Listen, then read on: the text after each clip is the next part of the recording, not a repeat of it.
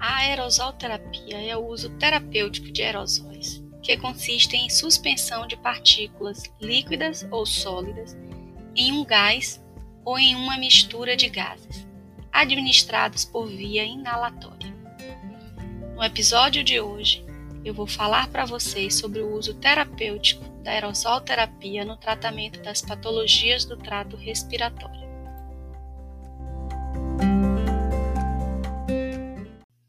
Objetivo maior da aerosolterapia é depositar substâncias diretamente no trato respiratório, aproveitando-se da sua grande área de secção transversa. Devido à ação direta no local, é importante na redução da dispneia nos quadros de agudização de algumas patologias, como asma e as doenças pulmonares obstrutivas crônicas. Os aerosóis podem ser gerados por dispositivos específicos que dispersam fisicamente substâncias em pequenas partículas e as suspendem em um gás. Esses dispositivos são usados para o tratamento das patologias do aparelho respiratório sendo os mais usuais os nebulizadores, que podem ser a jato ou ultrassônico. Mas ainda podemos dispor de nebulímetros pressurizados, conhecidos como bombinhas, e os nebulímetros liofilizados, conhecidos como inaladores a pó. Para entender essa deposição do aerosol na via aérea, é importante considerar as características das partículas do aerosol. As partículas com diâmetro menor que 6 micrômetros e maior que 0,5 micrômetro são as ideais, pois permitem a deposição até as vias aéreas mais inferiores. Partículas entre 6 e 10 micrômetros depositam-se nas vias aéreas superiores, como boca e garganta. Partículas menores que 0,5 micrômetros apresentam tendência à exalação. A deposição das partículas ao longo da árvore respiratória depende basicamente de três mecanismos físicos que são a impactação inicial, a sedimentação e a difusão. A impactação inicial é a tendência da partícula em movimento a resistir à mudança de velocidade e direção. Fluxos elevados e alterações bruscas de direção, como a que ocorre na bifurcação da traqueia e nas divisões dos grandes brônquios, afetam a deposição por inércia. Quanto maior for o fluxo aéreo, maior será a tendência das partículas a impactarem devido à massa e à velocidade dessas partículas. Este mecanismo afeta principalmente partículas maiores que 8 micrômetros, que se depositam no nariz, na boca ou na garganta. A sedimentação ocorre quando as partículas são capazes de se depositarem nas pequenas vias aéreas e alvéolos. Isso é mais fácil de ocorrer com as partículas de tamanho entre 2 e 5 micrômetros. A sedimentação se dá a partir da separação das partículas da suspensão por ação da gravidade, sendo favorecida pelo decorrer do tempo por fluxos inspiratórios com baixa velocidade.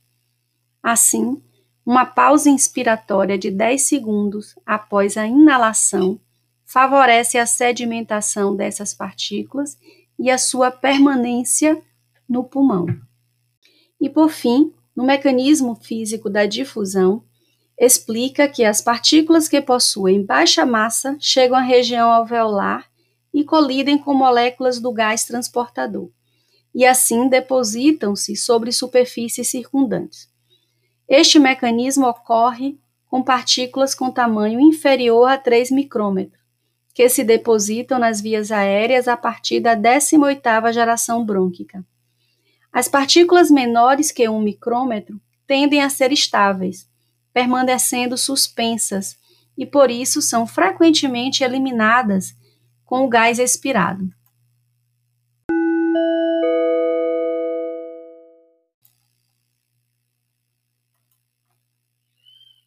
Outros fatores que afetam a deposição do aerosol são as características das vias aéreas e a mecânica respiratória do paciente, como, por exemplo, a anatomia das vias aéreas, a presença de bifurcações, ramificações dos brônquios, presença de processo obstrutivo e alterações do parênquima pulmonar.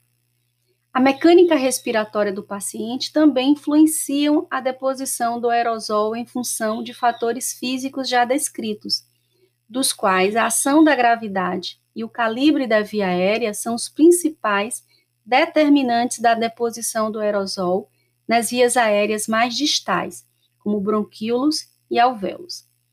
Assim, em situações como a asma ou em outras patologias com presença de obstrução brônquica, o aerosol é depositado nas vias aéreas em que o fluxo inspiratório encontra menor resistência, ou seja, será depositado de forma heterogênea, ficando principalmente nas vias aéreas de maior calibre. Nestes casos, a droga inalada impedida pela obstrução não consegue atingir o sítio em que é esperada a ação, o que compromete o efeito terapêutico. A outra situação em que a deposição pulmonar do aerosol pode ser comprometida pela mecânica respiratória é quando ocorre redução na pressão gerada pelos músculos respiratórios, o que leva a uma redução no fluxo inspiratório. Os padrões respiratórios para melhor deposição do aerosol são obtidos com o paciente usando uma inspiração de forma lenta e profunda, maior volume corrente inalado, com o objetivo de tornar o fluxo mais laminar e favorecer a deposição nas regiões mais periféricas dos pulmões. Uma respiração rápida, ou seja, com fluxo de velocidade mais alto, tende a gerar fluxo turbulento, promovendo assim o maior impacto das partículas do aerosol nas vias aéreas superior. O fluxo ideal para inalação varia em função do dispositivo gerador de aerosol que está sendo usado. No caso da nebulização e dos nebulímetros dosimetrados, o fluxo ideal são os menores que 30 litros por minuto.